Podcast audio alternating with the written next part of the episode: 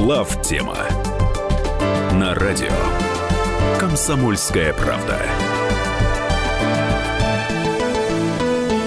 Смотри, вот такое движение. Сделано. Мы в эфире уже. Добрый вечер, дорогие друзья. У нас здесь мы технические проблемы заканчиваем решать, потому что встретились только что.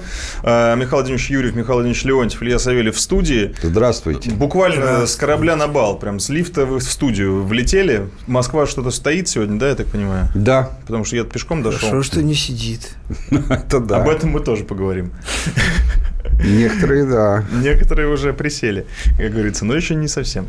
А, Есть сегодня темы, которые мы сегодня обсудим. Напоминаю вам, уважаемые слушатели, что мы всячески поощряем ваше присоединение и присутствие э, в эфире к эфиру. 8 800 200 ровно 9702 – это телефон прямого эфира. Уже запишите его. Мы призовем вас звонить. Интерактива сегодня будет много, судя по количеству тем. И WhatsApp и Viber 8 967 200 ровно 9702. Все смотрим, все читаем. Многие писали вот Владимиру Вольфовичу Жириновскому тут сообщение, но я вам по секрету скажу, что он был не здесь, не в этой студии. А, Так что пишите нам, мы-то как раз здесь. Ну что, начнем, может быть, с Владимира Владимировича Путина, который хот- захотел облегчить жизнь малоимущим семьям, рожающим. Я говорю про мат-капитал, Ну который да. он предложил с января 2018 года. Нет, не ввести. мат-капитал, это другое. Это пособие на первенца, Пособие да. на первенца. Ну, мы его как бы так уже по привычке. Нет, нет, нет, нет. На самом деле это, извини, что я сразу так у тебя перехватываю, э, но это очень важно понимать, что это не продолжение темы мат-капитала, а это наоборот ее дополнение с прямо обратной стороны, потому что тот платит только начиная с третьего ребенка, до которого еще нужно дойти. То есть хорошо, он, он работает как прямая мотивация для тех, у кого двое есть. Да. И так бы они третьего не рожали, а так рожают. А если есть молодая семья, у которых еще ни одного нету, то есть до третьего процесс, конечно, приятный, но требует определенного времени, даже если есть деньги. Вот. Но а- тут, тут, да, э, тут как раз э, это пособие на первенца будут На платить первенца. семьям, чей общий доход в месяц не выше 84 Да, тысяч очень, 439 конечно, правильно, что это целевое пособие, Да. потому что... Не хватило ну, бы, ну просто не хватило. Не, ну просто существует категория людей, которым эти 14 тысяч, э, ну, просто даром не нужны. Это какая-то Да. смешная вещь. Ну вот я, например, зачем, ну я абсолютно согласен. А, Вот, например, а, значит, мат-капитал. Вот я мог бы претендовать, на, ну, ну, в смысле, мы с семьей могли бы претендовать на мат-капитал, у нас там больше двух детей, но а, ну, нам это не нужно. Что мы будем у кого-то отнимать? А Да. у других нет этих комплексов, невзирая на то, что могли бы себе позволить и не брать, пойдут и возьмут. То есть у страны есть а, размер кошелька конечен. Да. И в этом смысле все надо воспринимать, что по мере возможности. Вот пока есть возможность дать на первенца вот столько, тем, кому не хватает, им нужнее всего. Подразбогатеем, мы сегодня будем говорить про цены на нефть, весьма вероятно, что подразбогатеем, э, тогда можно и всем давать на первого ребенка. Это ясно, что жалеть на Значит, это не буду. Когда э, при- при- принималась программа э, материнского капитала, многие говорили, что вот, нигде в мире, никогда демография, значит, не исправляется материальным стимулированием, приводили всякую Голландию, в пример. Э, Оказалось, что глупость. Оказалось, что в России э, технические, то есть материальные проблемы, связанные там с обеспечением детей, играют очень существенную роль. э, в, Это фактор. Это действительно фактор, потому что страна бедная, в общем, в определенных категориях, как мы уже говорили. Вот.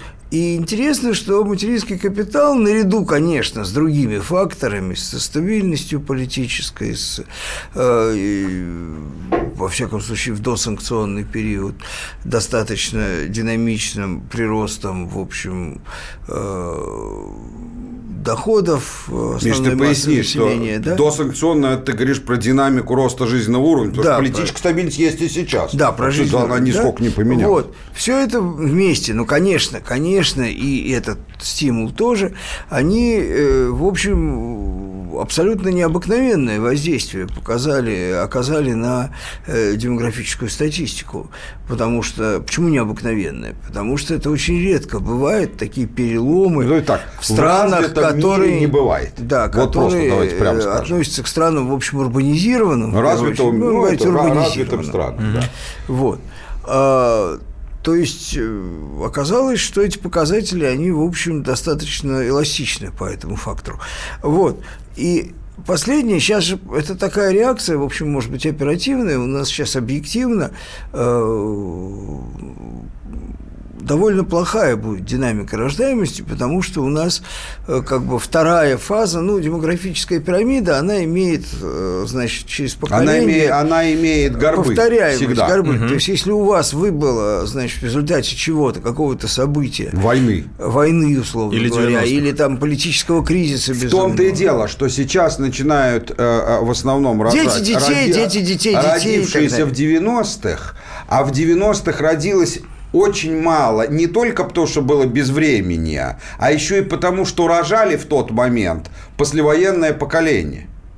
А, то есть там одно на другое накладывается. Да, да внуки есть... тех, кто вернулись или другой. не вернулись с войны. Да, а да. это э, пирамида демографическая, она с годами сглаживается. Она сглаживается Конечно, она да. через несколько э, итераций. Угу. Да? Да. Вот, поэтому это, это, в общем, планируемое ухудшение демографической статистики. Да, его все знали, оно легко планируется. 5-10 лет назад. Демография вообще вещь достаточно, да. достаточно считаемая. Угу. Это такая вот э, вещь, общем, несложная. Да, модели есть, все, статистика. И вот задача максимальным образом смикшировать это, вот она, значит, решается в том числе, вообще, в случае есть идея решить ее таким способом. Это совершенно адекватно, на мой Ну, взгляд. то есть нам нужно заставить э, людей, чтобы сгладить ее, рожать Потом по двое, я хочу по трое. сказать, что многие экономисты э, ну вот Никита Кричевский есть такой, у него даже книжка про это есть. Да. Он говорит, что самый надежный способ обеспечить стимул к экономическому развитию такой страны, как Россия, это дети. Потому что единственный стимул работы для русского человека в традиционном понимании – это поднять детей – Похоже То есть э, или коммунизм. За определенным уровнем его э, материальные стимулы, направленные на его личное потребление, перестают интересовать, во всяком случае, значительную часть населения. Да? То есть оно живет в определенном стандарте, и больше ему ничего не надо. А вот когда есть дети, на которых так или иначе они должны, их надо вырастить, поднять там, до какого-то уровня в каждой социальной страте свой уровень существует. Исторически это всегда был стимул. С этой точки зрения вложение в детей вообще в рождаемость. Угу. В, э, они самый мощный стимул, такой вот, если говорить не о целевой политике, не о отправленной промышленной политике, о которой мы с Мишей очень любим говорить, да, что уже не любим. Уже не любим, в силу по утери актуальности. Натер, да. Да. Вот уже все, уже мозоли, уже все отвалилось. Да, да, да. Вот, но любили будем говорить. Вот, если это речь идет о политике, которая не носит э, целенаправленного, проектного, будем говорить, характера, то есть два способа стимулирования э, для стран, где очень плохая управляемость, будем говорить. Угу. Правда, теперь как... она уже везде плохая. Ну да. За, за время, которое прошло, уже она стала теперь плохая везде. У нас да. стала хорошая. Это... Не, не, у нас стала такая же, а, а Это везде. Не, не, не, не, как бы сказать, э, неизбирательный протекционизм, заключающийся в занижении курса национальной валюты, да, и э, политика стимулирования рождаемости, которая тоже неизбирательный характер носит. То есть здесь проектов не нужно, есть один большой проект, пусть рожают. А да. дальше пусть сами ну, как хотят. Потом рожают. я хочу сказать, что давайте не будем забывать простую вещь, что любая политика, направленная на стимулирование рождения детей, это политика жизни – Угу. Любая политика, направленная на ограничение рождения, идеология, как сейчас на Западе, это политика смерти. А кто стремится к смерти для человеческого ну, там рода? нету, по сути, политики, направленной прямо на сокращение рождаемости. А есть политика, которая подрывает идею рождаемости на корню. Миш, есть уже полно и которые...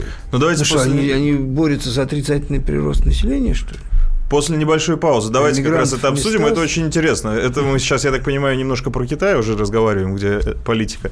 А, как раз... Китай отказался. От ну вот да, давайте обсудим просто про демографию и вообще про этот метод поощрения, вот финансовый метод поощрения рождаемости. Насколько это действительно актуально и серьезно. А, прервемся ненадолго, друзья, далеко не уходите.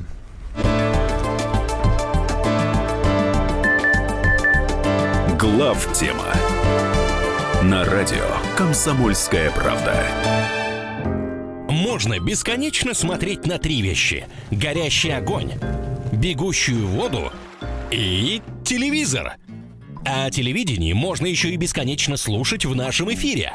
Потому что ведущие Егор Арефьев и Сергей Ефимов просто огонь. И никакой воды, только главное, что стоит посмотреть, а чего лучше никогда не видеть. Программу «Глядя в телевизор» слушайте по средам с 8 вечера по московскому времени.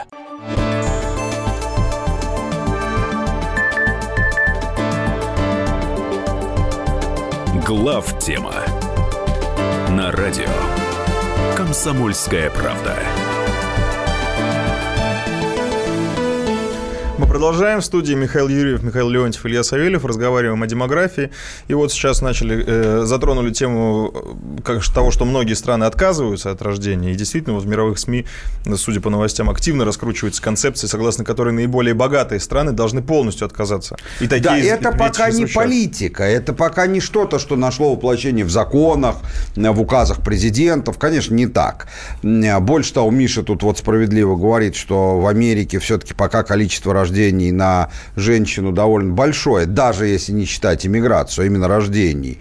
Но, во-первых, давайте не забывать, что Америка перестала быть единой этнически, да, так сказать. Там есть белая община, я даже не буду более детально вдаваться, потому что она, в общем, вся довольно единообразная. Там есть черная община и есть э, испаноязычная, как они сами ее называют, община.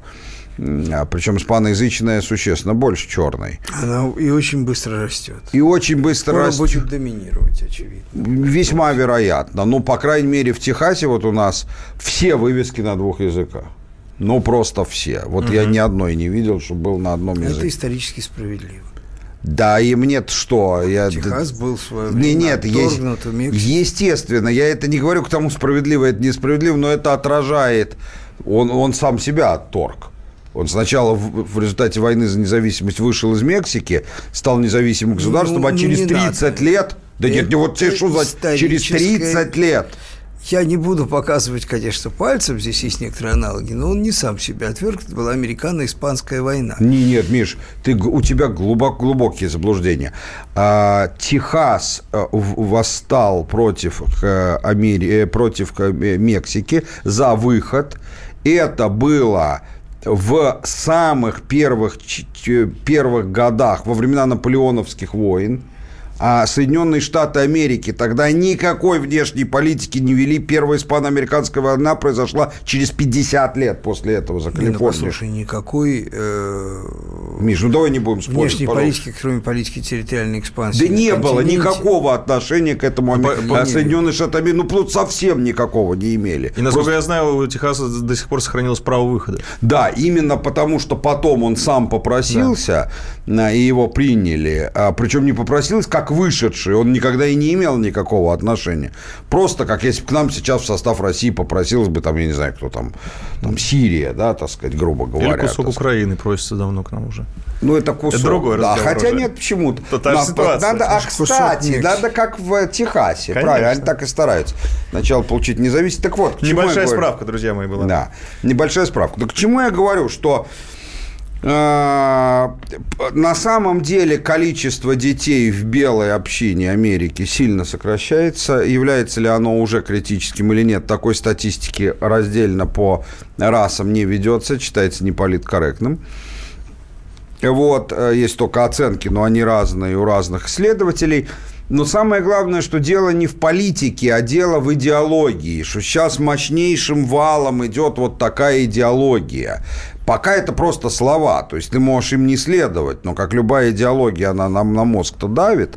Большинство людей не обладают критическим мышлением и собственными убеждениями.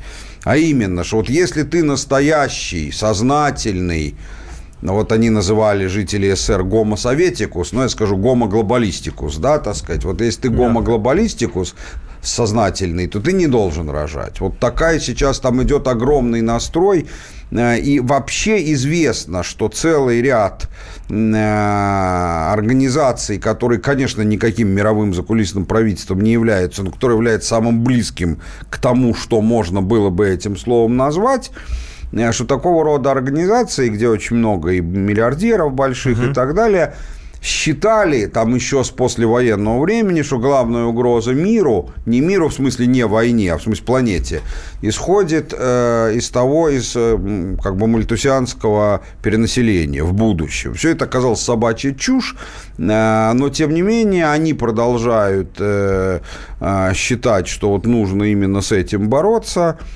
с ростом населения. Ну, отсюда, есть... отсюда поддержка раскручивания э, сексуальных меньшинств э, и так далее, и так далее. То есть это вот, про, про сексуальное меньшинство это на самом деле э, надо проартикулировать отдельно. То есть это не природа человека, это не случайно так сложилось, это на самом деле искусственно созданный процесс, искусственно созданная мода, ну, которая сейчас так, получает популярность. Не так. Природа а человека такова, что у некоторого небольшого весьма процента населения действительно э, есть к этому тяга. Это, безусловно, природа. А, но сейчас количество этих вот э, граждан, оно на порядке, не в разы, а на порядке отличается от биологически обусловленного. Это уже культура, пропаганда. И это все, э, собственно, искусственно смоделированная вещь, созданная да. ради того, чтобы остановить э, перенаселение планеты. Ну, это я сейчас очень из, упрощаю. Из ложной посылки, да. что, э, значит, будет взрывной рост населения, и это приведет к истощению всех ресурсов и, и места для обитания. Это англосаксонская концепция. Да даже не, вся, не, все, не всех англосаксов, а определенные их части. А, даже определенные ну, части. Да, вот.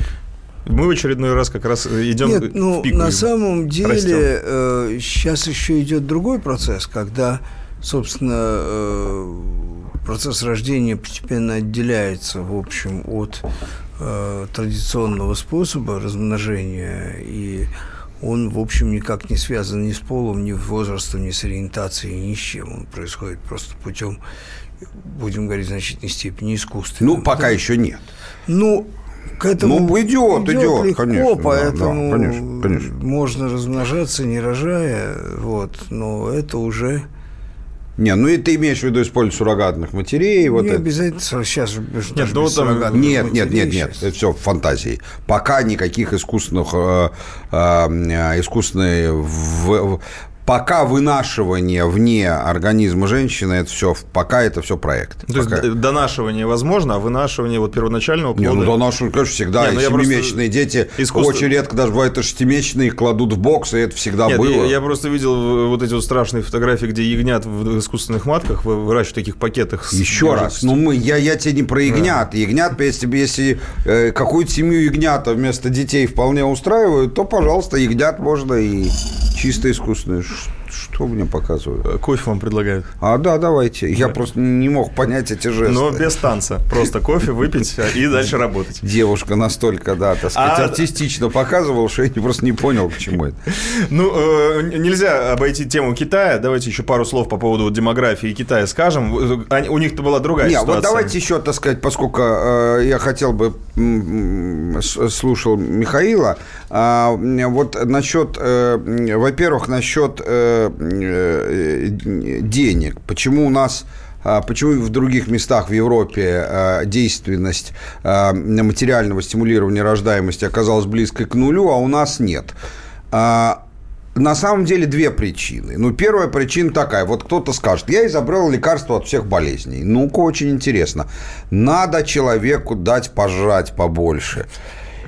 И будет ссылаться. Вот смотрите, я провел эксперименты. Где-нибудь э, э, ему будут говорить, да нет, вот посмотрите, вот пришли в больницу, всем дали пожрать, вообще все отказываются, но заставили, и ни у кого ничего не прошло. А нет, вот смотрите, я провел эксперимент где-нибудь там в, в Гане, и вот смотрите, так сказать, все встали и побежали. Ну, конечно, если они с голоду помирали, то если у него все пройдет, так сказать, то есть, понятно, что в стране обеспеченной, сильно богатой, в ней если рождаемость низкая, то причины этого следует искать не в том, что это материально неподъемно. И поэтому от ну того, да, что ты в дашь... России материальный фактор, безусловно, в России материальный играет существенную фактор роль. пока еще играет. Кстати, скоро перестанет играть. Мы понемножку богатеем и скоро перестанет играть.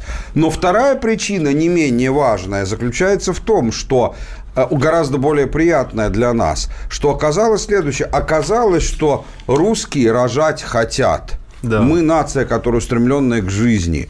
И у нас люди хотят рожать, и поэтому есть определенные категории, которые рожат, но не мо- хотят, не могут позволить, и они рожать будут. А те, кто не хотят, как в Европе, ты их золотом засыпь, они этого делать не будут. Русские рожать хотят, потому, рожать хотят, потому что нам не только результат нравится, но и процесс. И народ, он, к это, этот пита- процесс... народ к питанию склонен, но средств к питанию не имеет. Да, и этот процесс такого носит вообще. традиционный характер. Друзья, пока мы пьем кофе, э, вы послушайте новости, далеко не уходите.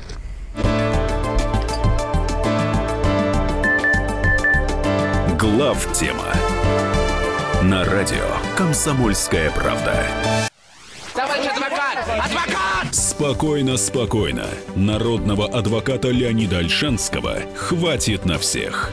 Юридические консультации в прямом эфире. Слушайте и звоните по субботам с 16 часов по московскому времени.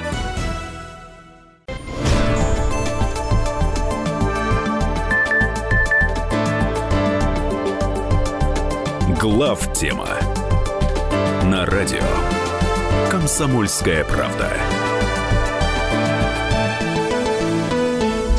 Это главная тема. В студии Михаил Юрьев, Михаил Леонтьев, Илья Савельев.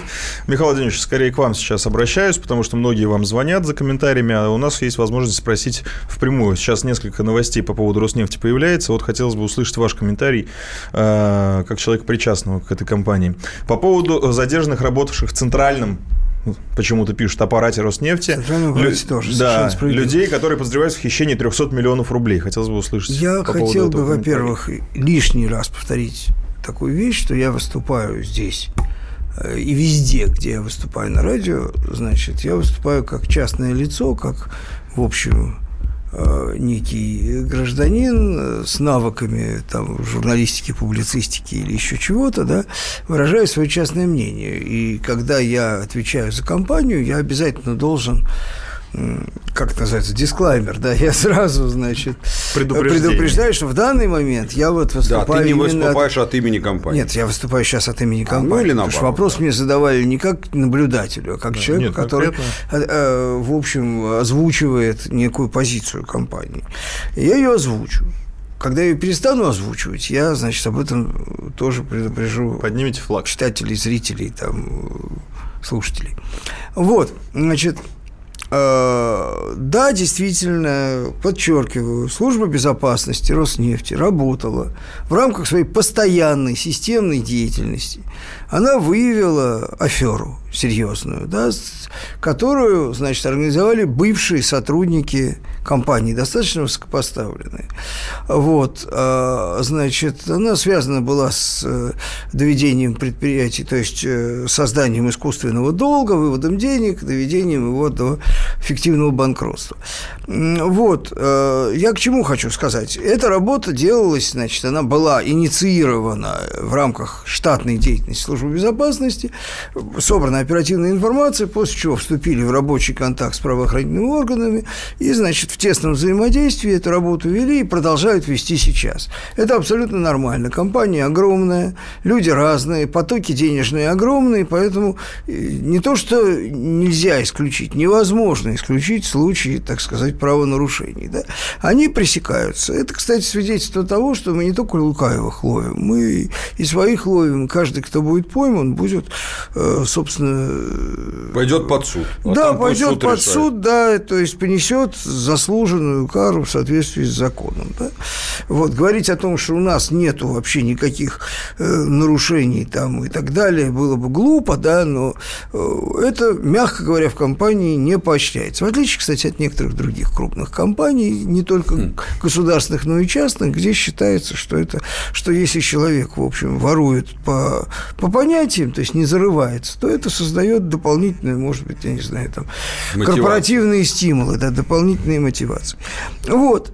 Вот что я хочу сказать по поводу этих. Ну, то есть здесь Значит, ничего- завтра будет, насколько я знаю, суд по мере пресечения, поэтому и фамилии, и все эти самые обстоятельства станут известны вообще всем, кому они э, интересны. Вот, э, значит, и, в общем, это, это нормально. Служба безопасности наша гордится проделанной работой. Но И, я считаю, правильно что, делает. Ну, я считаю, что абсолютно правильно, Вот. так сказать.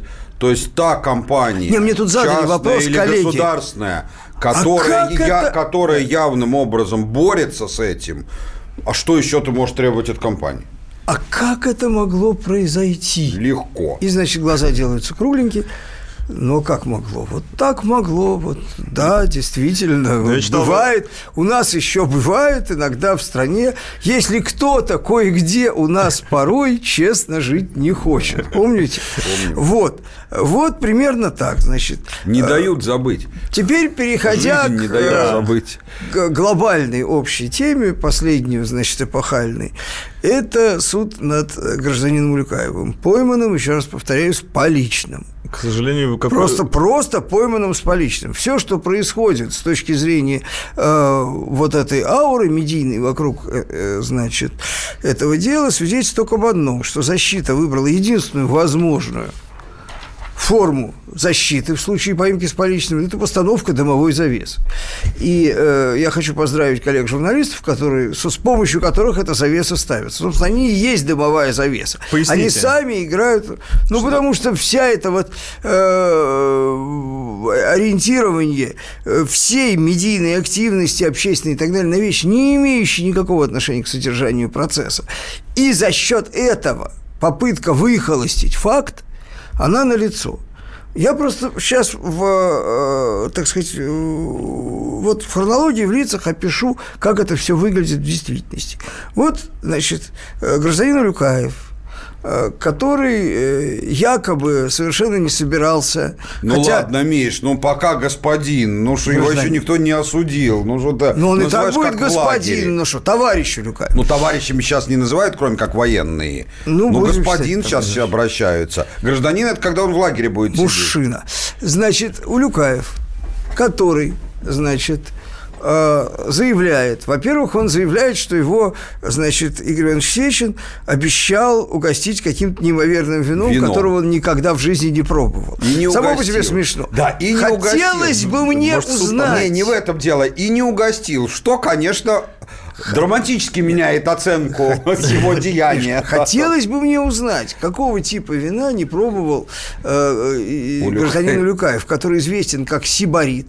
И думаю, что он давно уже перешел с азербайджанского портвейна на какие-то более интересные напитки. Вот Почему я именно бы, с азербайджанского? Я бы, ну, как пример высококачественного повара. Мне больше Кавказ нравился, когда я молодой был. А Кавказ э, дагестанский, по-моему. Ну, тоже. Какой дагестанский? В Брянске делал. Брянский. Нет, ну, он сделался повсеместно, но назывался Кавказ. Кавказ. Ну вот, значит, короче, э, я думаю, что просто простой осмотр винотеки э, господина Улюкаева, в данном случае совсем, можно сказать, господина, он бы мог ответить на вопрос, чем вообще его можно удивить. Но вот вы сейчас тоже Второй Я и хотел это. сказать, а ты не идешь ли по тому же пути? Ну, какое гражданам Да. и Нет, слушателям... версия, версия хороша.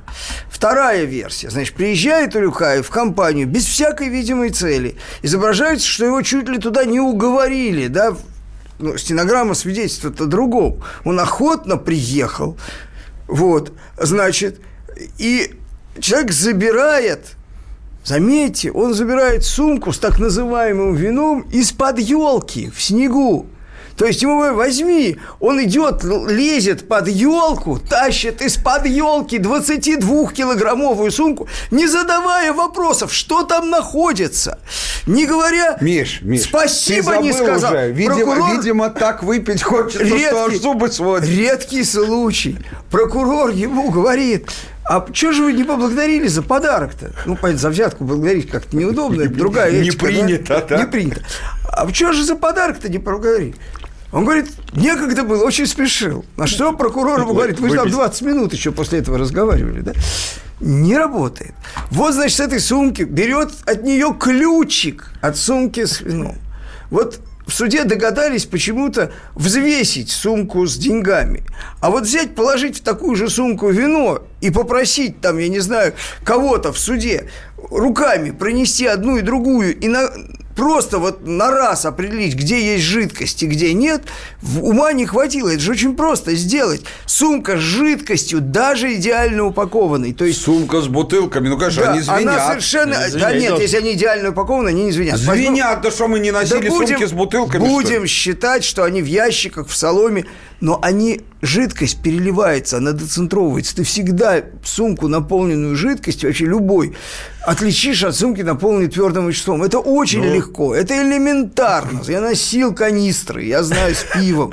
Хорошо знаю, это элементарно понятно. Миш, да это Михаил Ни одного Ну вы вопроса. сейчас углубляетесь и Вообще, нали- нет, я говорю, что ни на одного вопроса на голубом глазу. И самое интересное, что на вопрос, на вопрос, а, собственно, э, а как вы поняли вот фразу Сечина, что вот извини, надо, понадобилось время, чтобы собрать весь объем, гражданин, товарищ господин Илюкаев отвечает, а я думал, что это объем по сделке, вот 10 миллиардов по продаже пакета. Ну, я не знаю, но у него толпа квалифицированных адвокатов. Они что, подготовить клиента не могли? То есть он либо у него просто совсем сознание Ну это же троллинг. забу. троллинг. Дело в том, что это ноябрь, а сделка образовалась в, в декабре. Какой объем? Какие ноги, как в известном мультфильме? Какие, спрашиваю вас, руки? О чем речь? То есть он просто абсолютно соврал, абсолютно бессмысленно, тупо соврал на вопрос, который является единственным, по сути, главным вопросом при допросе его. Единственным. Ну хорошо, э, а ку- куда это, Кто же его- куда эта тактика может их завести? Потому что вы говорите, что это единственно правильный выбор. А я не знаю, я за суд не решаю, я просто говорю, что Улюкаев изобличен, его попытки и попытки его защиты навести тень на плетень носят характер неубедительный абсолютно. Вот, все это смешно, на самом деле просто. Вот, но если кому-то хочется избавить от ответственности высокопоставленного взяточника, то э, это все, ну, может быть, да, но это связано с определенными издержками политического, социального характера и так далее. Вот, все, что я могу сказать по этому поводу. Друзья, не поддавайтесь на троллинг. Ну, потому что, я так понимаю, это чистой воды троллинг для тех, кто не, не понимает, даже русского аналога не могу сейчас представить, придумать. В каком смысле троллинг? Ну, троллинг суда со стороны Улюкаева и его адвокатов. То есть они пытаются, как Игорь Иванович Это говорил... троллинг от- даже не только суда, это троллинг общественного мнения. Да, На это отвлечение внимания на, нену- не- на ненужный объект, да? Да, вот Ну эти да, это повестки, стан- один из стан- повестки, ну, нашли кого вызывать повестками в суд. А Ну, почему нет? Нет, ну дело в том, что ну, повестка может быть э, прислана на дату, на которую есть хотя бы элементарная вероятность э, присутствия. По нашему законодательству наличие Ну. командировки, оформленной официально, является стопудовым основанием, законным для неявки в суд. Ну, Давайте ну, это, эту тему это я такой закон. Эту Нравится, тему я предлагаю э, сейчас прикрыть, и после этого все-таки нефтяную, Прикроем, ну, нефтяную тему мы продолжим, потому Да, что и есть после этого новости. я, так сказать, выхожу, потому что на А. нефтяную тему в роли, э, значит, представителя компании я говорить отказываюсь, да, я буду говорить... Миш, ты почему ты опять не видишь? Глав тема на радио Комсомольская правда. Каждый вторник с 10 утра по московскому времени в программе «Главное вовремя» садово-огородные советы в прямом эфире. Про все, что зеленое, скажем так, хочу, чтобы радиослушатели задавали свои вопросы. Большой эксперт. Самая удачная находка для всех работников мотыги и лопаты. Тетя Таня Кудряшова. И дети меня зовут мать всего зеленого. Вот такая петрушка на радио «Комсомольская правда». Слушайте и звоните по вторникам с 10 утра по московскому времени.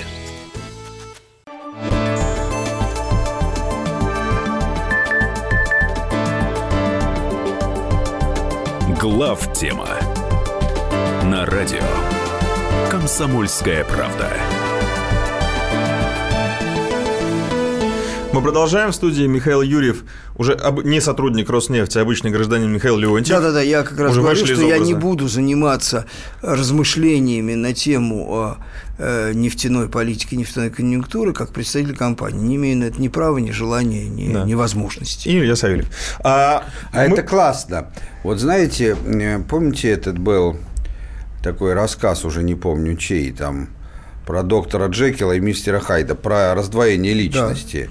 И вот а Леонтьев так может каждый раз предположить. Так, сейчас я выступаю в таком качестве, а сейчас в другом. Ну-ка, я как Улюкаев. Он же выступал одновременно в двух качествах. Слушай, да не надо оправдываться, я просто говорю, Не, что- он, ты помнишь, что не сказал, что как, как, как экономист и эксперт, он был категорически против, значит, э, приватизации э, Роснефти, Но как Башнефти. министр за. Но как министр он считал, в рамках своих, считал такую вещь возможной. Одна часть его считала, Да. а другая про- сопротивлялась. Забавно, Да. да. Ну, с другой стороны, он же не двумя Ну, руками давайте, ну, да, сумку давайте нес, одной. нефть, да. Давайте по поводу нефти. Хорошая, я так понимаю, новость для нашей страны. Страны ОПЕК и другие крупные нефтедобывающие страны, э, в том числе и наша, продлили соглашение по ограничению Они ничего добычи не продлили, они договорились продлить. Давай да, придержим. да. Да, договорились продлить э, до конца 18 я так понимаю, года. Это Даже не так. Скажем так, что выразили э, по э, поручению своих руководств позицию, что вполне довольны сделкой Да. и не видят ни малейших причин не продлевать Ну, то есть нету ни одного участника сделки, который бы выразил неуверенность в том, что сделка будет продлена. Я Это ос- можно- особенно с учетом того, что в этой сделке, давайте уж называть вещи своими именами, две страны в сумме обладают контрольным пакетом в этой сделке, потому что добывают чуть более 50% мирового экспорта. это мы и мы и саудиты. Мы и саудиты. И я да. так понимаю, что саудиты... Да, осо- третья осо- страна, которая добывает столько же, примерно, ну, там, 104% Америка, но она ничего не экспортирует и даже импортирует. Поэтому, э, а поскольку это речь идет не о не нефтедобывающих являются. стран, а нефтеэкспортирующих, то Америка там, конечно, не участвует. Я так понимаю, что саудиты э, вообще тянули это, да? То есть они С всячески... саудитами начнем с того, что даже когда они не тянут, ничего непонятно, так сказать. Да. Плюс, как мы с вами помним по э, темам, которые мы обсуждали в предыдущих передачах, им в последнее время вообще было немножко, чуть-чуть не до того, так сказать. Вот. Ну, сейчас ничуть не до того, но тем не менее. С Да, у них там, да, официальная Нет, у позиция. них там почище, чем в суде над Уликаевым. Ну, просто. Официальная Шоу. позиция Саудовской Аравии, то есть она, в каком смысле, она официальная, она и реальная, Да. состоит в том, что до конца 2018 года они упорствуют в том, что они хотят провести IPO, значит, Сауди Арамко, с этой точки зрения, они, безусловно, заинтересованы в стабильности цен, то есть не заинтересованы в их обвале, во всяком случае, на этот период. Да? И больше того добавлю, поскольку э, все инвестбанки, с которыми разговаривали Министерство нефти э, э, саудовское э, на эту тему, сказали, что, в общем, одним из ключевых факторов, конечно, будет э, доходность.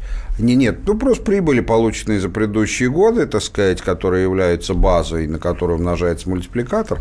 Э, То есть просто ах, это такое сокровище, так инвесторы не рассуждают. Потому что ну, даже если сокровище, даже понятно, сколько- именно можно заплатить. Пусть много, много это же, так сказать, э, такое по- понятие э, такое э, не конкретное. И поэтому, значит, им очень важно не просто, чтобы не цены были стабильными, а чтобы прибыль за предшествующие кварталы перед Номинально давала, была бы да, максимальной. давала им Да, возможность была бы максимизировать максимально, это более важно, чем доля мирового рынка, ту тяжелее к инвестиционной сделке пристегнуть. А здесь все абсолютно объективно. Ну и опять же две основные страны, э, значит, которые являются у нас в настоящий момент, э, значит, со авторами этой сделки, они, в общем, понимают одну вещь, что они заинтересованы в стабилизации цены, но на определенном уровне. Есть вилка, при которой они понимают, что ну, вообще чрезмерное завышение цен на нефть чревато волатильностью дальнейшей, это никому не надо. Цены должны быть сбалансированы и долгосрочные. Это, это все понимают. Это не всегда удается сделать. Не в силу все, но многие различия. понимают. Не, абстрактно это понимают все. А конкретно, когда речь идет о... понимают. Ну, венесуэльцам сейчас недопонимание, им, нужно, нужно- им деньги нужны. Вот, понимаешь, вот, вот. деньги. А думаешь, у нигерийцев Остро другая нужны ситуация? деньги. Вот. А что касается, э, значит, э, да, и поэтому они заинтересованы в стабилизации цены на определенном уровне. С этим связаны и размеры, в том числе э, вот этого сокращения, может быть, и сроки и так далее. Да? Вот. А, при том, что выбытие колоссальных инвестиций за годы низких цен, да, причем этот период низких цен был рекорден для последнего времени, а, они огромны. Никогда не было такого выбытия инвестиций в добычу, в возобновление ресурсов и так далее. Да. Они уже сказываются, то есть рынок их чует. Он чует это, что, что нефти становится мало, что перспектив... Значит, при этом я хочу сказать, что никакие прогнозы Никакие, ни одного. Самые консервативные прогнозы э, агентств, которые страшно верят в альтернативную энергетику, в электромобили и прочую фигню, они, значит, не дают прогноза сокращения потребления нефти. Это неправда. Не дают. Ну, я сейчас Они дают прогноз в абсолютном плане. Идет увеличение э, спроса на нефть. Оно отстает от спроса на газ, оно отстает по некоторым концепциям э, э, от спроса, то есть от, от доли альтернативной энергетики ее роста. Вот. То есть доля нефти очевидным образом будет снижаться в перспективе. Сразу, не сразу, линейно, не линейно, вопрос сложный. Доля, но объемы все равно будут уменьшаться. И существует единственный фактор волатильности – это американская добыча сланцевая у которой есть несколько проблем. В случае, если цена повысится до такой степени, что добыча, что это будет существенно способствовать увеличению добычи, надо понимать одну вещь. Значит, да, предположим, превышение цены определенного уровня создает стимул для расширения сланцевой добычи. Но, во-первых, вы не получите уже никакого, никакой революции сланцевой, потому что банки, инвесторы, все сами производители напуганы. Э, Крупнейшие мировые компании добычные продают, продавали все это время свои сланцевые активы под давлением акционеров просто по, по, по приказу, можно сказать, акционеров. Да? Вот, дальше. А, такой фактор, что, ну да, цена повысилась, сланцы увеличить, но если цена понизится, за счет того, что сланцевая добыча там резко увеличит предложение, значит, они все, все эти вложения оказываются в минусе, то есть опять надо все свертывать, да? А это кредиты и так далее. Никто на это не готов. Поэтому здесь тоже все не так просто. Это, это один момент. Понятно, что сланцы будут обязательно сдерживающим фактором в повышении цены. То есть цена, даже если будет повышаться, она не может повышаться так, как она повышалась до сланцевой революции, или, во всяком случае, до того момента, как эта, эта революция стала работать как фактор Мгм. мировой экономики. Ну, а, я с выводом Мишиным согласен, мы одинаково на эту тему думаем, но категорически не согласен со многими из соображений. А, Во-первых, э, цена на... И больше того, э, как бы э, вы знаете, наши слушатели, просто из опыта, по крайней мере, многие, ну, а уж Миша тем более знает, как друг и, и соратник, коллега, что я как бы неоднократно за последние 15 лет делал долгосрочный прогноз по ценам на нефть, пока имею стопроцентное, так сказать, сбывание, да, так сказать, вот. А, так вот, что я хочу сказать. Э, Во-первых, э, ну, что, во-первых, спрос на нефть, конечно, будет падать. Падать в абсолютных величинах. Он близок к своему историческому пику. Но надо понимать, в чем э, Миша прав, и это официальная позиция Роснефти, то есть можно сказать, что Роснефть права, она не единственная в этом. А, Падать она начнет не с 2018 года. А, Безусловно, то есть какое-то время будет еще, а, значит, э, а, такая же, как сейчас, или даже чуть больше, но потом она начнет падать не очень резко.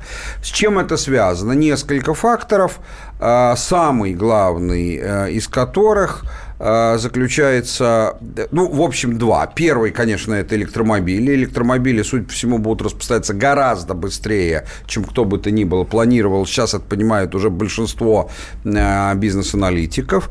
А, но есть еще одна, один момент, э, который... Чтобы зафиксировать, что я категорически не согласен. Да, ну, Всё, больше на здоровье, так сказать. Вам это неприятно просто. Это не просто неприятно, это нереально. Хорошо, мы поговорим про После паузы поговорим. Да, Да. так. А, а второй уже произошел. А, В развитых странах нефть для генерации электроэнергии и нефть и нефтепродукты уже не используются практически вообще. И в развивающих странах это скоро тоже довольно подойдет к нулю. То есть почему? Потому что газ. Газ, да, газ, да. Газ – это очень серьезный фактор. Конечно, основным фактором является газ. Но мы а щас отнюдь давайте я- не электромобиль. А вот это вот мы сейчас обсудим как раз. А, будет у нас такой диалог, неожиданный в этой теме, кстати, потому что я думал, что вы единомышленники. А, др- друзья, далеко не уходите, у нас сейчас будут новости, а потом мы продолжим. Цены на нефть, это же так важно для нашей страны.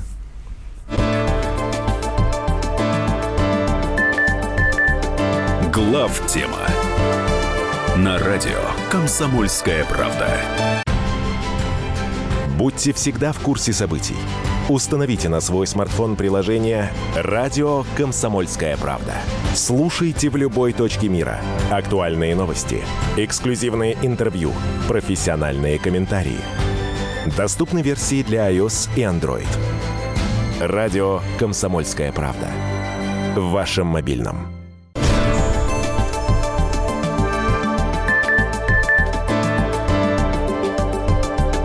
Глав тема на радио Комсомольская правда.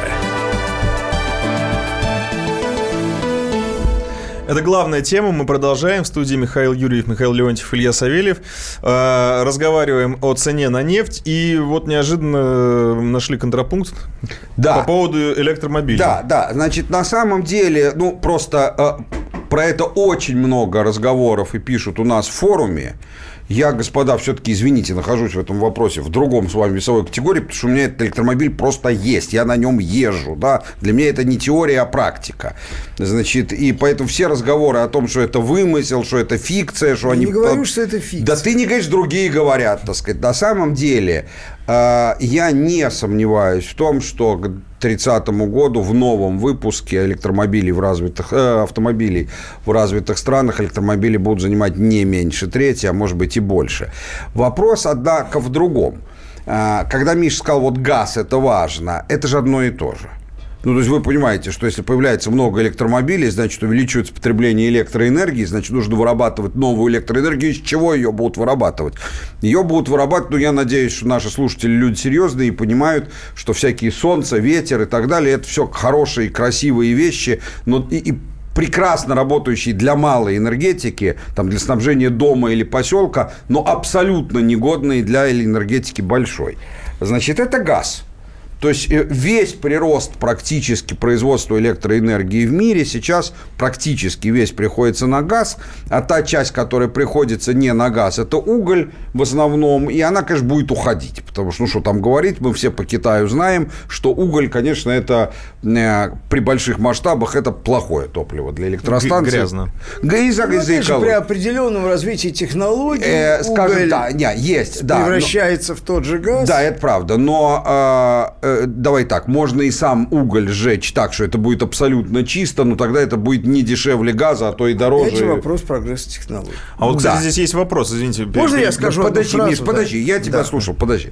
По- вопрос э, из WhatsApp по поводу угля. Да. Вот расскажите, Михаил спрашивает, расскажите, пожалуйста, о технологии производства синтетического топлива из угля, ко- из угля, который была у немцев, какие недостатки в отличие от топлива из нефти. То есть есть такое? И Ну, вот конечно, это началось с Первой мировой войны, с 1915 года. Две мировых войны немецкие автомобили и танки ездили на синтетическом бензине. Получается, он в результате так называемой реакции Фишера-Тропша, точнее, одной из ее разновидностей. Я большой специалист в этом вопросе. тут мы попали А, значит, э, недостатки э, дорогой. Просто Цена, это дорогая по- цена. не, я вам больше скажу. Если бы нефть продал, закрепилась до отметки 120, на которой она была, прощай ваш днем, всего 4 года назад, если бы она закрепилась на этой отметке, то пошли бы делать массово синтетический бензин. Это только исключительно, это отработанные высокопроизводительные технологии. Вся проблема в том, Проблема что в они цене, да. при нынешней цене, цен- при нынешней цене не Но выдерживают. опять же, возможно совершенствование технологий, как и в сланцах. Нет, нет, нет. Объясню почему. Нет, вряд ли.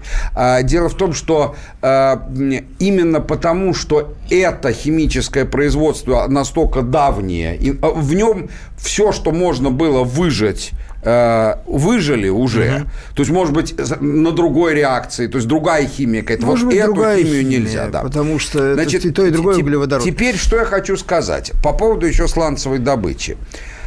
Сланцевая добыча, конечно, будет расти довольно сильно при высокой цене и даже при средней цене в Америке, особенно с учетом последних достижений, о которых я вам неоднократно тут рассказывал, с вот этой высокопесчаной технологией. И все разговоры о том, что теперь в нее не будут вкладывать деньги, ну, мне даже, ну, просто не соответствует. Я, я игрок. Нет, да, деньги мне- будут ну, вкладывать. Просто... Я говорю, что там не будет такого же бума. Будет, будет, будет. А, и связано это просто с чем, что в Америке, в отличие от всего другого мира, а, абсолютно доступны на рынке и носят фантастически распространенный характер десятилетние хеджи по цене на нефть, которую вы Ну, можете просто давайте купить. проще рассказывайте. Хедж – это инструмент, когда Страхование ты, от- страхование от- от- от колебаний Ты покупаешь цены, да. э, на рынке там определенный инструмент, э, который у тебя фиксирует э, цену там на тот период, на который ты купил, на определенном уровне. Если Да. на самом деле она будет выше, ты недополучишь. Но зато если она будет ниже, тебя это не волнует. Как только ты купил хедж, так сказать, цена может до нуля обвалиться. Это не твои проблемы, не твоих акционеров, не твоего банка, который тебе вообще никаких. Это только тех, кто купил хедж. Значит, и... э, э, но... Почему я сказал, что я не согласен с аргументами, но абсолютно согласен с выводом Михаила? Я как раз получил, ну, мы на многие подписаны аналитику, э, хоро- ну, хорошую в Америке на эту тему. Я вот как раз прочел несколько аналитических материалов, где люди пишут очень разумную вещь. Причем они стоят на такой позиции более оптимистичной даже в отношении электромобилей, чем я. И расчеты показывают, что все равно при этом цена на нефть будет расти. Почему? Даже если начнет падать э, значит, э, потребность. Потому что будет, конечно, при росте цены пойдет рост сланцевой добычи. Но он не сможет компенсировать падение добычи в конвенциальных месторождениях по всему миру в результате недофинансирования последних пяти лет. Это вопрос просто количественный. Да, он будет расти и расти очень сильно, но Америка все-таки не обладает такой возможностью, чтобы, так сказать, там вторую Саудовскую Аравию Там нет такой добить. ресурсной базы, реально. А, аккуратно скажу, пока не видно. Может, она и будет, но пока никто не ожидает, и, соответственно, мы должны считать, что не будет. Поэтому я вам хочу, да, граждане, сделать прогноз. Сделать прогноз. Я думаю, что в среднесрочной перспективе, то есть год-два, цена на нефть, если не считать временных локальных колебаний, а, подрастет не менее чем до 80 Да со всеми вытекающими отсюда последствиями, в том числе и с курсом рубля, который пойдет вверх. А давайте по поводу этих последствий поговорим, потому что сейчас уже Рубль 64, Рубль вырастет. То есть мы опять будем получать сверхдоходы от нефти. Да, конечно. Весь вопрос, что с ним, кто их Вот. именно в стране будет получать. И тут Миша прав. Это принципиально зависит от политики э, управления курсом национальной валюты. А, но это другой уже разговор. Насколько дадут укрепиться, насколько-то все равно дадут. Потому что сдерживать весьма... м, э, Центробанк знает, что сдерживать в ту или иную сторону колебания курса может до определенного предела. Дальше это становится контрпродуктивно. Но мы, это значит, что мы все-таки эту санкционную войну выиграем. А, да, она не связана. Это, Э, это... У нас нет никакой санкционной войны. Санкционной войны, Санкционную войну нету. мы ведем с собой Нет, во-первых, это правда. Во-первых, санкционной войны нет. Во-вторых, при чем тут деньги? Ведь что такое санкционная война? Например, американцы говорят, а мы вам или э, не будем чего-то продавать. Они обычно так не говорят, они говорят, вот они не будут вам чего-то продавать, да, так сказать. Мы-то будем, а вот они не будут, да, так сказать, европейцы в смысле. И в этом смысле, ну, у тебя есть деньги купить, а покупать. тебе не продают. Нет, но я тут еще немножечко другой, может, неправильно выразился. Они-то все-таки хотели нашу экономику А за- задушить? задушить, не, а, ну это а тут они. получим не, ну там все, кроме страдающих опухолью мозга, как Маккейн, все остальные давно поняли, что это уже точно не получилось и продолжают из других соображений. Там нет серьезных политиков, которые Сейчас бы считал, вообще что они мы говорили об этом, удушить. опять возвращаемся из пустого в порожнее, что американские санкции в настоящий момент принципиально отличаются от американских санкций периода Обамы. Потому что Обама преследовал цель вмешательства во внутренние дела России. Нынешние санкции преследуют цель вмешательства во внутренние дела США. А внутренние дела России им, в общем, по барабану совершенно, да? Вот, это пугало, которым машут там перед домом врага, там, всосовывают в окно, и Россия, и там, значит, чучело Путина страшное такое, да, раскрашенное. Вот, ну, примерно так. А, Значит, что касается э, Же, а про электромобили я хотел слово вставить уже в догонку. Значит, я не знаю, что там в США происходит с электромобилями в деталях. Я про Европу могу сказать, что в Европе, значит, э, потребление электромобилей абсолютно Да, датируемая конечно, конечно, ситуация. конечно, конечно. Там никакой экономики нет. Ну, Европа не случайно рифмуется с другим словом. Значит, в э, Норвегии средний размер дотации на купленный электромобиль составляет 20 тысяч евро, да? Ну, нифига себе, да? Например. А в Германии, где... Да, в Германии, где не датируется, там нет электромобилей. Самая автомобильная страна Европы практически электромобилями не балуется. Вот все. Ну, еще на, на всякий случай напомню, что Формула-1 сейчас красиво перешла тоже на электромобили. Ну, И это выгля- мода. Ну, это это мода, но- но, выглядит да. это действительно Но это эффектно. все равно, что они все бы стали вдруг педерастами. Это, это совершенно никакого отношения Михаил к экономике ну, не вы имеет. прям шикарную точку поставили. Глав тема на радио Комсомольская правда. Радио Комсомольская правда. Более сотни городов вещания и многомиллионная аудитория. Иркутск 91 и 5 FM. Красноярск 107 и 1 FM. Вологда 99 и 2 FM. Москва 97 и 2 FM. Слушаем всей страной.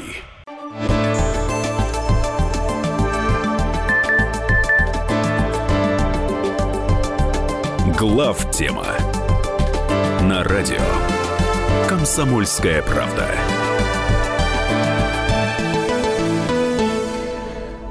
Ну, я думаю, что тему нефти мы, наверное, закроем уже. Нас впереди ждет светлое долларовое будущее. 84 или 80, вы сказали. Ну, я так думаю, Ну, я могу Не, ну, ошибаться. есть, есть разные мнения на самом деле. Есть и скептические прогнозы достаточные. Мне кажется, что они обладают некоторым душевным здоровьем, эти скептические прогнозы, потому что они стимулируют, как минимум, и компании, и государство не расслабляться, Это а да. понижать изрешки и увеличивать эффективность. Да, Это что в любом важно. случае не помешает. Вот, Даже при что- высокой цене. Да, склонность наша к Маниловщине, она, в общем... И не только наших. Ну, Ну да, да, а она то- не, а не вы- должна, при всех обстоятельствах, она не должна поощряться. Это не... А то вы сейчас сказали 80 через 10 лет, а расслабиться уже сегодня. Всё. Да, да, конечно, конечно. ну вы- Будем ждать если, 80. если бы я сейчас это разговаривал не с радиослушателями, а делал бы доклад на правительстве, я бы, конечно, сделал бы более консервативный прогноз. Типа именно можно, можно пропустить обед в ожидании обильного ужина. Предлагаю перейти к следующей теме. И тема раньше казалась несколько маргинальной, несерьезной, но все, с каждым днем она становится все серьезнее, Ну, не серьезнее, кому она серьезнее. оказалась. Если ты имеешь в виду корейцев северных. да? Северных, ну, мы здесь ее, ну, по-настоящему серьезно ни разу практически не обсуждали. А тут нет, вот жизнь заставляет. Знаете, ну, Про, э, я про х- ракету Хвас- Хвасон-15, Я которая могу все-таки взлетела и долетела. на э, текст, который мы изготавливали по Корее там несколько месяцев назад, где было сказано, Вы, только избегай, пожалуйста, не изготавливали, а писали. ну, изготавливали. Будем говорить, он там по-разному. Миша, ну изготавливали это обычно про фальсификаторов говорят. А вы-то кто? А вы... Мы, в данном случае была программа «Однако», А, имелось в да, виду, да, краткий текст, но он был результатом коллективного творчества э, целой группы экспертов профессиональных. Потому что я себя экспертом по Корее не считаю, тем более по ее военно-техническим достижениям, тогда уже было ясно одно, что надо понять, что вот этот разговор о том, что э, страстный э, Ким Чен Ын страстно реагирует на грязные оскорбления Трампа, а Трамп, значит, реагирует на действия Ким Чен Ына, и это слово за слово, и если договориться и все заморозить, то, значит, постепенно наступит регулирование, он, в общем, от, от реальности, насколько я понимаю, далек. Корейской ядерной, ядерно-ракетной программы, потому что заряд и доставка – это две вещи связанные, да, 50 лет. Страна с очень жесткой диктатурой, с очень трудолюбивым населением, с умением концентрировать ресурсы на э, каких-то задачах, которые они считают для себя важными, это не вопрос, правильные они неправильные, да, за 50 лет, в общем, не могла, на самом деле, не достичь результатов каких-то существенных, они достигли результатов, на самом деле, фантастических. Разговор о том, что я тут читал в прессе, там, в том числе в европейской, там, что вот эти месяцы, значит, Ким использовал для того, чтобы, значит, побегать по разным странам, покрасть еще технологии, сделать рывок, ничего они давно не крадут. Значит, они крали крали, получали, покупали э, и так далее разным способом технологии на других этапах, которые давно прошли. Ничего красть северокорейцам. Да я нужно. вам больше скажу. Ядерная бомба, в отличие от водородной, да, это, не забывайте, все-таки технологии, технологии 40-х годов. Да. А, а, а водородная 50-х годов 20 века. То есть это почти столетней давности технологии. Ну, это, это, это, не, это не передний край. Ну да. Ну как ее можно не Я просто хочу процитировать своего друга и, в общем, достаточно профессионального эксперта, эксперта в области э, вооружений и Пухова, торговли. Нет, и в данном случае Костика Макиенко. Ну, который, ну то же самое, почти. Который сказал в свое время, лет 10 назад, такую вещь, что, э, значит, идея нераспространения распространение нереально с точки зрения технологической, потому что нельзя остановить распространение технологий 40-х годов прошлого конечно, века. Конечно. Да? И абсолютно абсурдно и дискриминационно с точки зрения политической, потому что идея о том, что кому-то можно, а кому-то, а кому-то нельзя, ну, если это э, по отношению Латвии и Дании, ее да, не, не, не, проявляется. Не в этом дело, ее просто объяснить нельзя никому. На вопрос, ну, да. почему, ты ничего разумного сказать не можешь. А потому. А потому, да, да. это не ответ. Причем я вам больше скажу. Когда ее принимали, эту концепцию, тогда эта технология еще была передним краем. И тогда вопрос нераспространения, по крайней мере, был вопросом воли, да. Да, практически был абсолютно возможен. Воли Но договора... сейчас это, например, то же самое, что сказать. Мы хотим, чтобы по миру не распространялась технология там, паровозов. Ну, как-то, ну, но это и без твоего желания. Ну, паровоз где хочешь, даже в Африке сделают, там, или даже тепловоз. На самом деле ядерное оружие примерно то же самое. Но мне кажется, что Миша абсолютно прав. А, с, в чем? Я не закончил. О, ну, прости, ладно, давай. Прости. Просто да, я давай, хотел до конца фразу, конечно, я без конечно, Смысл в чем? Что это программа, которая будет реализована при всех обстоятельствах. Никакие санкции. А сейчас есть какой-то шанс, не очень большой шанс, что американцы продавят Китай на единственно серьезные санкции, чувствительные для Северной Кореи, да, это, значит, э, эмбарго на поставки топлива, значит, энергоносителей э, в КНДР, да. Если это вдруг произойдет, это может иметь существенный важные, значит, последствия для экономики КНР, которая, хочу заметить, сейчас растет с темпами 5% в год. Заметьте. Вот.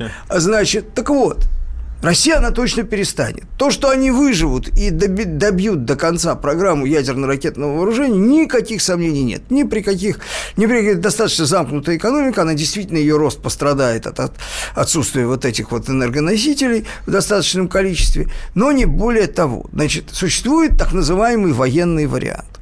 Вот я хочу сейчас пару слов сказать про военный вариант. Можно ли тебе слово передать? Пока. Ну, как хочешь, пожалуйста, ну, я давай, тогда побыстрее, чтобы Военный вариант, да, перерывом. состоит в том, что по минимальным расчетам, не учитывающим последний прогресс в э, ракетной технике КНДР, э, испытание водородного заряда, да, непонятно в какой степени это все находится в рабочем состоянии в настоящий момент, тем не менее, ущерб составляет как минимум несколько миллионов человек, потому что под ударом оказывается Сеул средствами обычного поражения артиллерийско-ракетного.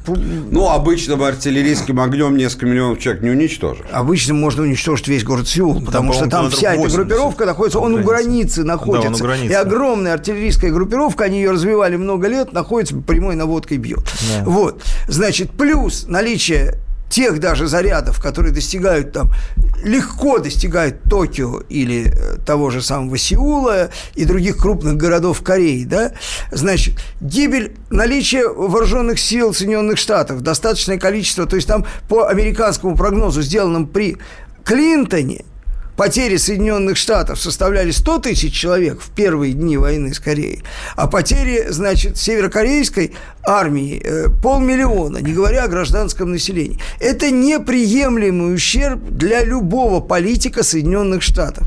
Э, значит, как крупный пиарщик Трамп может кричать все, что угодно, и может даже переобзываться, значит, разными э, некрасивыми словами, значит, товарища Кима, потому что в этом смысле они работают в одном регистре примерно, наконец, нашлись, встретились два одиночества, вот, э, но э, принять такое решение он не сможет, это абсурд.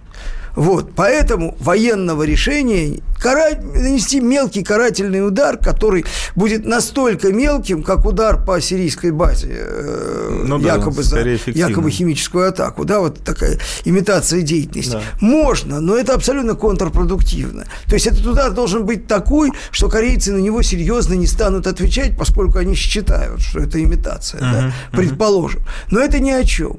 А вот уничтожить корейский режим, значит, о чем он говорит, это бредятина просто. Этого быть не может. А оранжевый вариант там невозможен.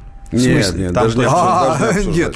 Ну что, в смысле демонстрации, лагерь палаточный? Нет, ну, револю- революционный, скорее, там раскачать. Надо, не, не обсуждать. Там ничего не раскачать. Не обсуждать. Там все Там 38 Я хочу сказать, что политический тыл Ким Чен Ина ну, наверное, в сто раз более прочен, чем политический тыл Трампа, да? Особенно Поэтому... с учетом, что у Трампа политического тыла нет вообще. Нету вообще. Значит, смотрите, я Может, согласен, миллион раз, я да, согласен с Мишиной оценкой, но э, интерес всего этого для нас с вами заключается в следующем. Так-то оно все так. Но ситуацию очень изменила вот это вот их последнее вот это вот на днях, то, что Ракета? они испытали, да. Хвасон-15. Я не такой специалист, как э, Макиенко или Пухов в оружии, так сказать, э, и другим занимаюсь. Но э, важно, что по каким-то причинам об этом пишут все эксперты в голос, там характеристики, там э, траектории. Э, она может, э, это показывает, что если не сейчас, то в ближайшее время они смогут достигать континент, континентальной части, амери, континентальной части американцев, Штатов. Поэтому Трамп это игнорировать также не может как он не может начать войну с Кореей. Не может, это ему конец. Да, все Америке это может и не конец, но ему это конец. Но я предлагаю вам И что из паузы. этого следует после перерыва, да, я скажу. потому что не хочется прерывать вас на, на, на середине, и есть интересные вопросы в WhatsApp. Друзья мои, далеко не уходите, интрига завешена, ну тут уж они... грех уходить. А вот сейчас мы, я отвечу, это, это еще минута будет. Глав тема на радио «Комсомольская правда». Рецепт приготовления лучшего утреннего шоу от Михаила Антонова и Марии Бачениной. Это очень просто. Берем главные темы из интернета. Добавляем щепотку экспертов. Затем обжариваем главную тему желательно с двух сторон. Периодически приправляем все это мнениями слушателей. Иронию и сарказм добавляем по вкусу. Наслаждайтесь. Утреннее информационное шоу «Главное вовремя» с Михаилом Антоновым и Марией Бачениной. Слушайте по будням с 7 часов утра по московскому времени.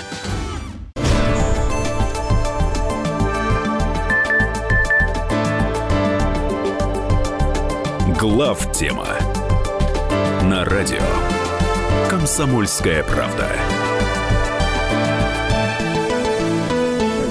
Мы продолжаем в студии Михаил Леонтьев, Михаил Юрьев, Илья Савельев.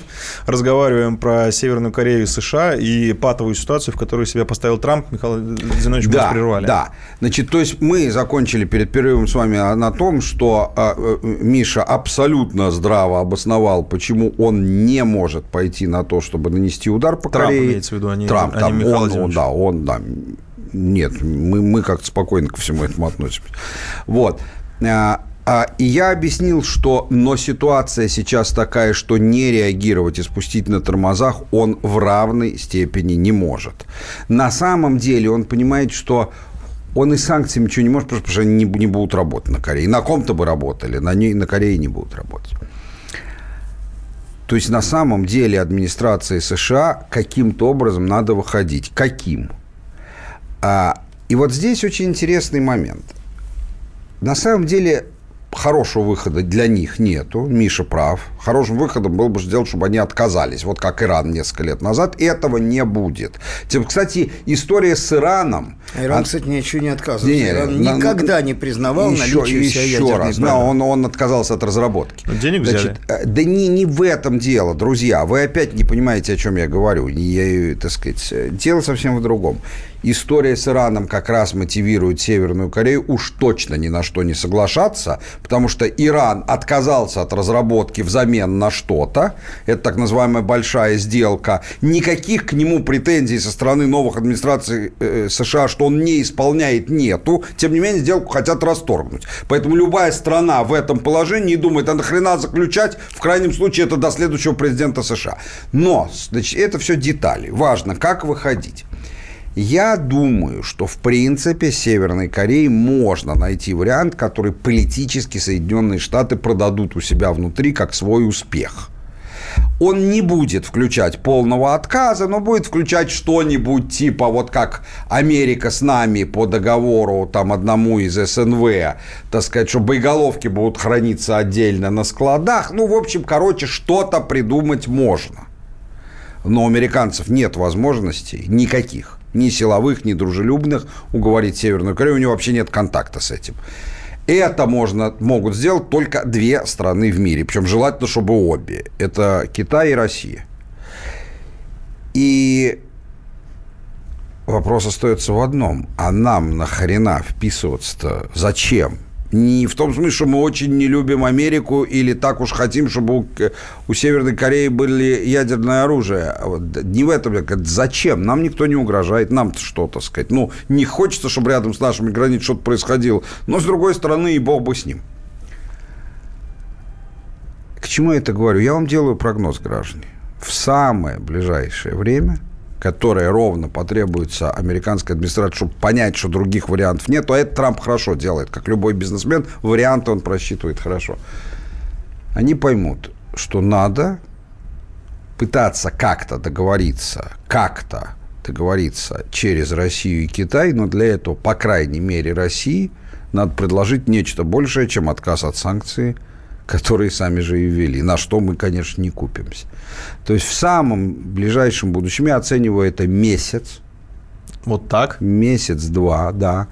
На непубличном в начале уровне а Россия получит от Америки какие-то предложения. Зная американскую ментальность, первые предложения будут смешными, но уж в этом вопросе наш Владимир Владимирович игрок сильный – так сказать, где сядешь, там и слезешь. В общем, кончится тем, что те будут ломать голову, чтобы нам за содействие в этом вопросе, за настоящее содействие. Публичное да. содействие мы и так оказываем. Это не про и Китай оказывает. Толку от этого ноль. Настоящее содействие. То есть, то есть, грубо говоря, помощь в решении, в реальном решении вопроса. А вот а дальше начинается очень интересно, потому что есть на самом деле очень мало вещей, которые они нам могут вообще предложить, которые для нас были бы достаточно важны и достаточно интересны. Вслух я произносить не буду, чтобы ничему не мешать. Вы сами есть подумайте, а, учитывая, что в Сирии мы, нам не нужно от них ничего, мы Уже и так да. победили, да. Так сказать, есть только одно место, в котором они могут нам что-то интересное предложить, потому что во всех остальных вопросах скажут, ну, спасибо, конечно, но, так сказать, за даром возьмем, а за деньги нет. Вот. А, И а... я вам скажу, вот если мы с вами увидим, это не обязательный признак, но один из признаков. Вот если мы увидим сообщение, что состоялись телефонные разговоры между президентами России и США в ближайший месяц-два, неважно на какую тему, это, скорее всего, будет означать, что тот прогноз, который я сейчас сделал, реализовывается. Но здесь еще есть ну, я тут один, no здесь comment. еще один. Я просто хочу сказать, что мне кажется, что все-таки они качестве реперной точки для какой-то публичной активности э, выбрали выборы наши. Они хотят э, констатировать как бы отсутствие результатов э, предыдущей деятельности э, на фоне. Допускаю, но слушайте, я сказал два месяца. Через Я два не- ме- я не понял, что он, он, сказал. он сказал, что они с нами реально торговаться начнут после наших мартовских выборов, когда Трамп скажет своим, а, можно, конечно, повлиять Ну, вот на российские добились, выборы, да. устроить оранжевую революцию. Вот мои предшественники пытались, видите, результаты это приносит нулевой, значит, надо, а нам нужно позарез решать Северный Корей, значит, надо с ними договариваться. А. Да, ну это значит, а, э, слушай, через два, я сказал, через два примерно месяца, это конец февраля, а выборы это март. Ну, это одно и то же, на самом деле. Ну, через три месяца, хорошо, ну, какая разница? Вопрос Ну, в том, что они могут предложить китайцам. У китайцев больше рычагов влияния в в КДДР, чем у нас, если честно. А, нет, дело не в этом. Дело в том, что американцы понимают, что им нужно обоих. Вот в чем вся проблема. Там и там. Да, им нужно обоих, потому что э, корейцы не пойдут просто на договоренность за авторитет. Э, Им нужно обещать неформально, что мы вас задушим. Задушить их могут только Китай и Россия в сумме. Если один остается из недушащей, этого вполне достаточно. Ну, мы это, э, вот вся эта концепция, которую вы говорите, она работает в том случае, если э, корейцы доделывают свою ракету и бьют по США. Не, уже, уже то, что сделали, достаточно. Нет, они никуда не будут бить. Так Когда а- ударят, поздно будет. А в нет, а, а может, если их не трогать на протяжении там двух, они Ты доделывают эту заметь, ракету. Они они уже пустили доделали. ракету Точки по траектории, которая демонстрирует возможность поражения территории Нет, а- США. С точки они- зрения, еще раз, мы ведем дискуссию, друзья, ну давайте не путать жанры. Мы сейчас ведем дискуссию не на военно-техническую Понятно. проблему, Нет, а а я- на политическую. а я про политику и С говорю. точки зрения внутренней американской политики, они уже все сделали, корейцы. Хорошо. Они- Их дальнейший прогресс несущественен. Договорились, они Да. сделали. То есть американцы исходят из положения, что Да. амер- э, корейцы точно ударят. Э, Ударят с вероятностью, которую нельзя игнорировать. И поэтому Это они вот должны как- подстраховываться. То То есть, есть, то есть не- не- нельзя это вот... и, э, э, нельзя оставлять эту проблему открытой. Неважно, вероятность ставить 30% или 60% в политике, Я это несущественно. Ты и то, и другое. Тимуровича Подожди, Гайдара, ты и да. то, и другое должен учитывать как факт. Вот если вероятность 3%, ты можешь рискнуть, что они не будут это делать. Но 30 или 60 это не важно с политической точки зрения. Который Гайдар, известный либерал, который сказал, что для политика, э, отвечающего за э, безопасность страны, не имеет значения, кто чего кому обещал, кто с кем дружит и кто не дружит, а имеет значение только подлетное время ракет. Вот. Это действует в, по отношению к Соединенным Штатам. Да на всех более. действует. Конечно, это абсолютно аксиома. Ну, вообще вот так. Считаю, что эту тему вполне можно на этом. Ну, э, что же, тогда у нас Завесить. В, этой, в этом части у нас остается 4 минуты, но я думаю, что можно начать Начнем, пере- да. перейти к следующей теме. Друзья мои, не сочтите нас за сумасшедших, пожалуйста. Ну что, жизнь такая. Но, но тема на самом деле неординарная, и можно было бы ее пропустить, если бы не звучала она из уст действительно уважаемых людей. Рассказываю фабулу. Следственный комитет России собирается расследовать версию ритуального убийства семьи императора Николая II и членов его, э, его свиты и ее семьи свиты. Э, Это заявила э, товарищ Молодцова, она представитель Следственного комитета, на конференции «Дело об убийстве царской семьи. Новые экспертизы и материалы». А в конце дискуссии епископ Тихон Шевкунов, многие знают эту фамилию, заявил, что у нас самое серьезное отношение к версии ритуального убийства. Более того, у значительной части церковной комиссии, участвующей в, рас- э, в расследовании расстрела царской семьи вместе со Следственным комитетом, нет сомнений в том, что это так и было, сказал Тихон Шевкунов. То есть э, РПЦ действительно серьезно рассматривает версию того, что царская семья была ритуально убита причем э, бенефициаром этого объявлено, объявлено, объявлены евреи. Нет, это чушь собачья. Нет? Подожди. Ты в данном Вот случае давай, абсолютно да, скажешь. Да, вот, вот в том вся и, и интерес этой всей темы. А, значит, во-первых, сразу скажу, я отношусь весьма положительно к этой э, всей затее. Так. По одной простой причине. А почему бы не исследовать? Есть подозрение на что-то, почему бы не исследовать? У нас никаких ни у кого нет оснований, это даже не звучит, даже в либеральной прессе, никаких нет оснований а, подозревать Следственный комитет в ангажированности. Еще кто-то может церковь подозревать, но, но исследовать-то будет не церковь, а Следственный комитет, который будет делать это сугубо своими криминалистическими методами. Второе. Друзья, ритуальное... Давайте поймем с вами, что такое ритуальное убийство, да, так сказать. Вот при всей своей дикости казни, которую устраивает ИГИЛ в Ираке и Сирии, это не ритуальное убийство. Ритуальное убийство – это убийство, совершенное в порядке жертвоприношения или с какими-то другими религиозными либо оккультными целями. Вот, то есть, то есть не, э, э, значит, в котором нет других мотивов. Это не казнь, не ограбление, не месть и так далее. Значит, вообще хочу вам сказать, что это совсем не такая экзотика, как вы думаете. В России каждый год происходит несколько десятков ритуальных убийств. Причем не думайте, что мы в Средневековье в Америке на два порядка больше. В основном это сатанисты и другие оккультисты, но это в чистом виде ритуальное убийство. Несколько священников в год железно убивают у нас э, именно православных как ритуально, а вовсе не с целью их ограбить, так сказать, хотя и такое, наверное, бывает. Значит, вот исходя из этого, э, давайте после перерыва и поймем, что здесь может быть интересно для нас и наших слушателей. А, даже не знаю, призывать вас писать или нет. Ну, попробуйте. Если интересные соображения на эту тему есть, с удовольствием прочитаем. Пока прервемся.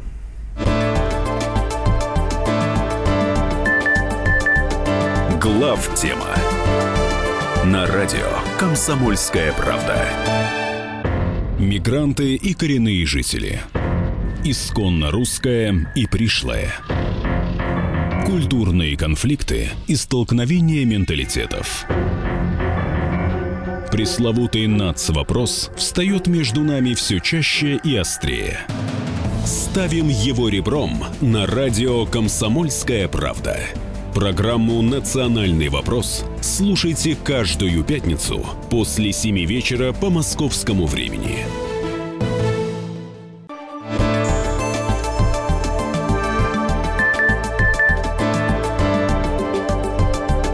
Глав тема на радио «Комсомольская правда». Мы продолжаем. В студии Михаил Юрьев, Михаил Леонтьев, Илья Савельев. Обсуждаем э, ритуальное убийство семьи императора Николая II. Михаил Зинович? Да. Не Значит, ритуальное убийство, а версию, версию, версию, версию. версию. Да, да, давайте. Да, да. Значит, то есть, иными словами, я продолжаю, много времени у вас не займу. То есть, ритуальное убийство регулярно происходит. Это, в этом смысле церковь ничего фантастического не говорит. А уж тогда, когда рушились устои и когда увлечение мистикой и оккультизмом было абсолютно да. повальным, 12 из 12 человек, так сказать, там не простых людей, а вот всяких, там, в том числе и в революционных кругах.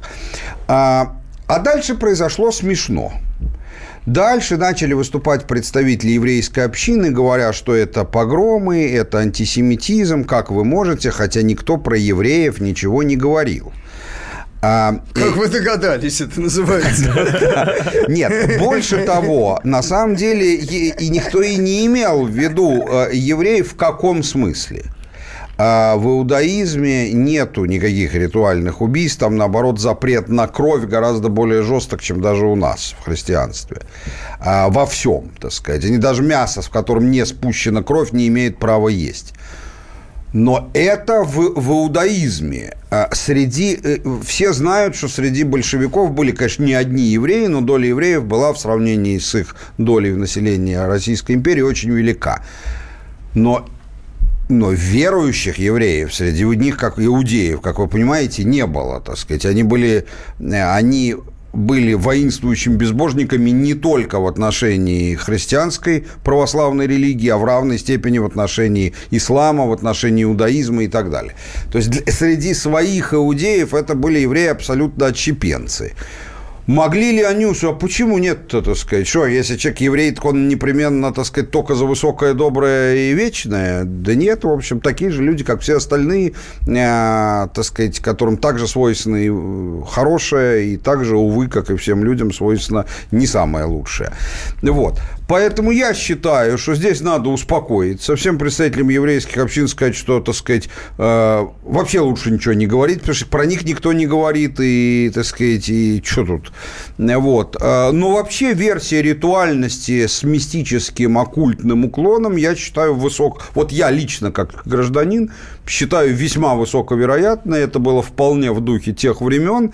А Другое дело, что я не очень понимаю, для чего сейчас это ворошить. Мне кажется, что церковь это все делает для того, чтобы перевести Николая II из страстотерпцев, это святой, но нижнего чина, а, в мученики, который пострадал за веру, и тем самым усилить культ а, почитания царской семьи, который мне лично отвратителен, так сказать. Но это уже мое личное мнение как гражданина, никто не обязан его учитывать. Ну, что я могу здесь сказать, да? Все оно так, значит, но поскольку действительно э, доля евреев в организаторах непосредственно, непосредственных организаторов, то есть менеджеров убийства царской семьи чрезвычайно высока, Топ-менеджеров, то скажи избежать, избежать как бы социальных аллюзий, во всяком случае, в э, культурно-гуманитарной сфере точно не удастся. Это здесь ничего, значит, начиная там э, с Яровский, Сверлов и так далее, вот это вот все, да. Исполнители там, конечно, были простые, как бы, как пасконные, обычные солдатики, да. Кого набрали, да. были. Вот, ну, кого набрали. Они, в общем-то, сами набирались в значительной степени. Вот. Меня в данном случае второй момент. Меня умиляют коммунисты, которые заявили, что их, э, значит, вот эта вот версия о ритуальном убийстве, она их, значит, окончательно дискредитирует. Вот эти-то что? Ладно, евреи. Евреи привыкли бояться там погромов, историческая память, Холокост и так далее. Эти-то что всполошились-то? Вот, вот эти-то ненормальные. Э, Значит, что вот это, значит, попытка совсем прямо, значит, загнать коммунистическую партию под плинтус, да, и исторический, значит, этот самый октябрь и так далее, да. Ну уж они же точно, то есть они, какие- какое ритуальное убийство? То есть для них, надо сказать, отмазка. Это единственный способ отмазаться, значит, от расстрела царской семьи, списав его на сатанистов, грубо говоря, да, на сатанистов и оккультистов. Вот, они-то тут причем, они же марксисты-ленинцы, вроде бы, по версии Фиде. Вот. Ну да. Карл Маркс про ритуалы не писал ничего. Вот. Не знаю, насколько вероятна версия ритуального убийства, но еще раз говорю, я не вижу здесь никакого основания для какого-то нечеловеческого кипиша, да? Вот. И вполне э, почему не расследовать? Особенно, опять же, если это будет делать не церковная комиссия, что находилась бы. Не-не, они это, не рамками- обсуждают. это делать будет СК, это да, же уже объявлено, а он уже делает. это будет орган, следственный орган на основании закона, Конечно, профессионально- ограниченный Про- процессуальным кодексом. да. При том, что, опять же, надо напомнить, что э, хваленная вот эта экспертиза, которая доказала подлинность остатков, к ней существует у профессионального сообщества огромное количество претензий. Некоторые из которых мне, как дилетанту, во всяком случае, я не могу на них ответить. Да? Вот. Э, Но у профессионального сообщества, не только там у церкви, которая считает, что она должна там с какой-то сакральной точки зрения быть уверенной в том, что это останки именно те самые, да, что можно понять.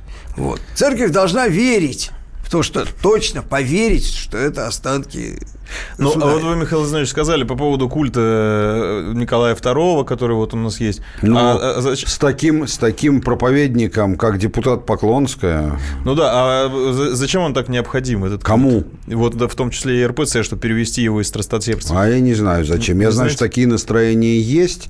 А, и э, как бы я знаю, что многие, просто вижу в церкви, многие люди, э, причем не то, что там какие-то совсем древние старики, старухи, а вполне, так сказать, там моего поколения и, моложе существенно, э, многие, просто неоднократно в разных церквях видел, заходят и первым делом идут там не к Спасителю иконе, не к Богородице, первым делом идут к иконе царской семьи. А, Меня расстреляй, чтобы я подошел к этой иконе, а многие У наоборот. нас, Миш, немножечко, немножко разные представления. Ну, это нормально, Хотя, это если нормально. говорить о государе-императоре как о, э, грубо говоря, государственном деятеле, то у меня существуют очень серьезные сомнения в его адекватности. Ну, а я к нему по-другому не отношусь. А как еще можно относиться? Мне абсолютно все равно, каков он был, там, я не знаю, грубо говоря, там в э, личной жизни. Мне-то что до этого?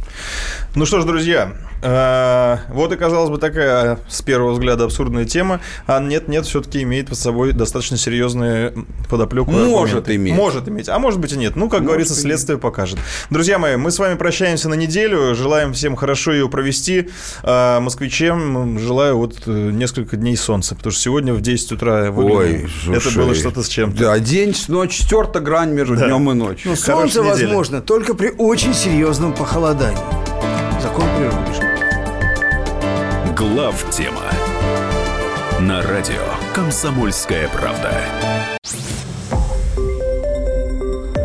Радио Комсомольская правда. Более сотни городов вещания и многомиллионная аудитория. Ставрополь 105 и 7 FM.